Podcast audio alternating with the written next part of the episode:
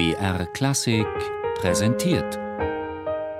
Zoom, Musikgeschichte und was sonst geschah.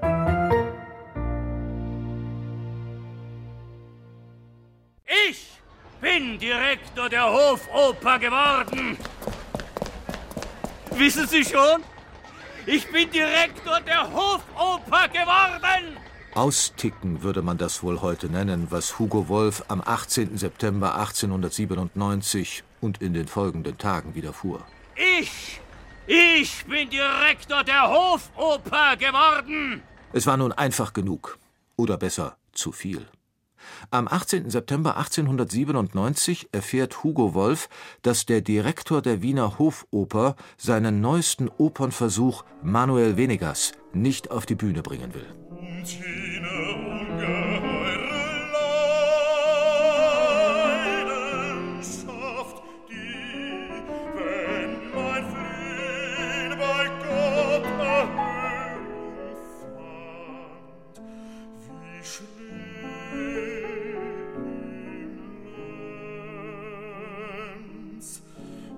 Mir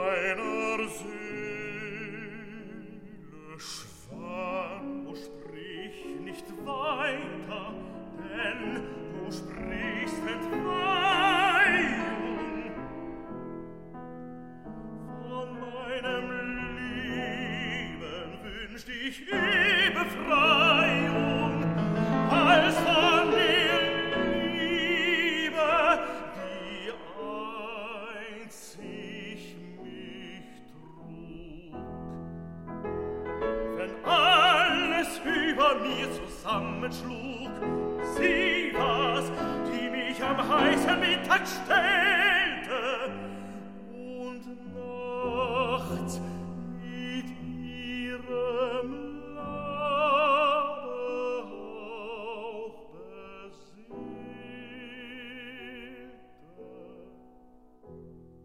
Niemand tickt einfach so aus. Dazu gibt es eine Vorgeschichte. Bei Hugo Wolf eine Krankengeschichte. Doch erstmal zur Musik. Eine Oper zu schreiben, das war immer das Ziel von Hugo Wolf gewesen. Schließlich war er von Wagner begeistert. Doch Wolf hatte schon kein Glück bei der Wahl seiner Librettisten. Der Corregidor, seine einzige Oper, dramaturgisch schwach, 1896 in Mannheim uraufgeführt, wurde mehrfach nachgespielt, nicht aber in Wien. Dort hatte Hugo Wolf einen schweren Stand. Schuld war er selber. Hatte er doch in seiner Funktion als Musikkritiker beim Salonblatt so überzogen gegen Brahms gewettert, dass ihm das später nicht nachgesehen wurde. In Wien gab man sich antiwölfisch. Doch 1897 wittert Wolf eine neue Chance, denn sein jugendbekannter Gustav Mahler steigt an der Wiener Staatsoper vom Kapellmeister zum artistischen Direktor auf. Wolf sucht den Kollegen auf, um ihn zu überzeugen, seine neueste Oper auf die Bühne zu bringen.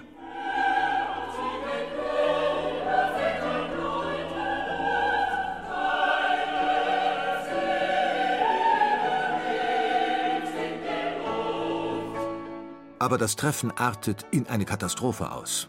Mahler hat gerade die Partitur zu Der Dämon von Anton Rubinstein aufgeschlagen. Diese schon recht gut angelaufene Oper möchte Mahler in Wien herausbringen.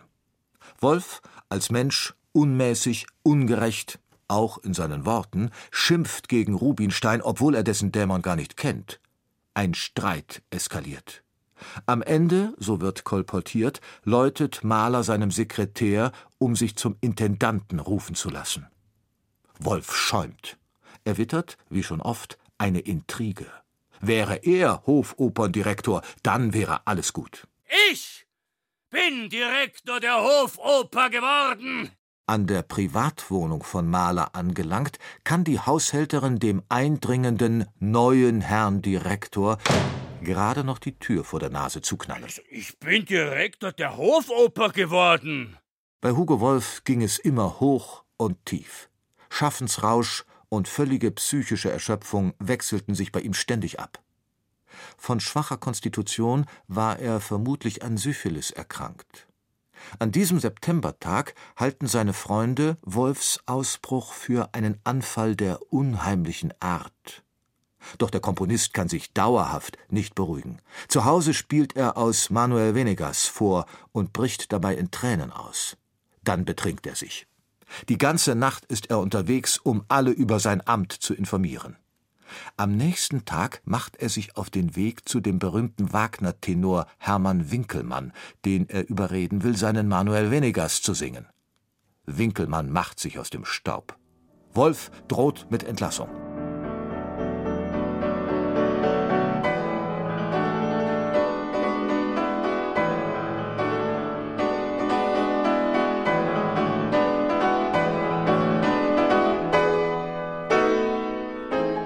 Sobald Wolf seine Musik vorspielen kann, gerät er in ekstatische Verzückung.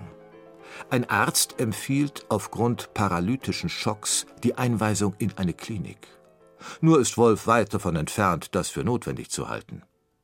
Seine Freunde tricksen ihn aus.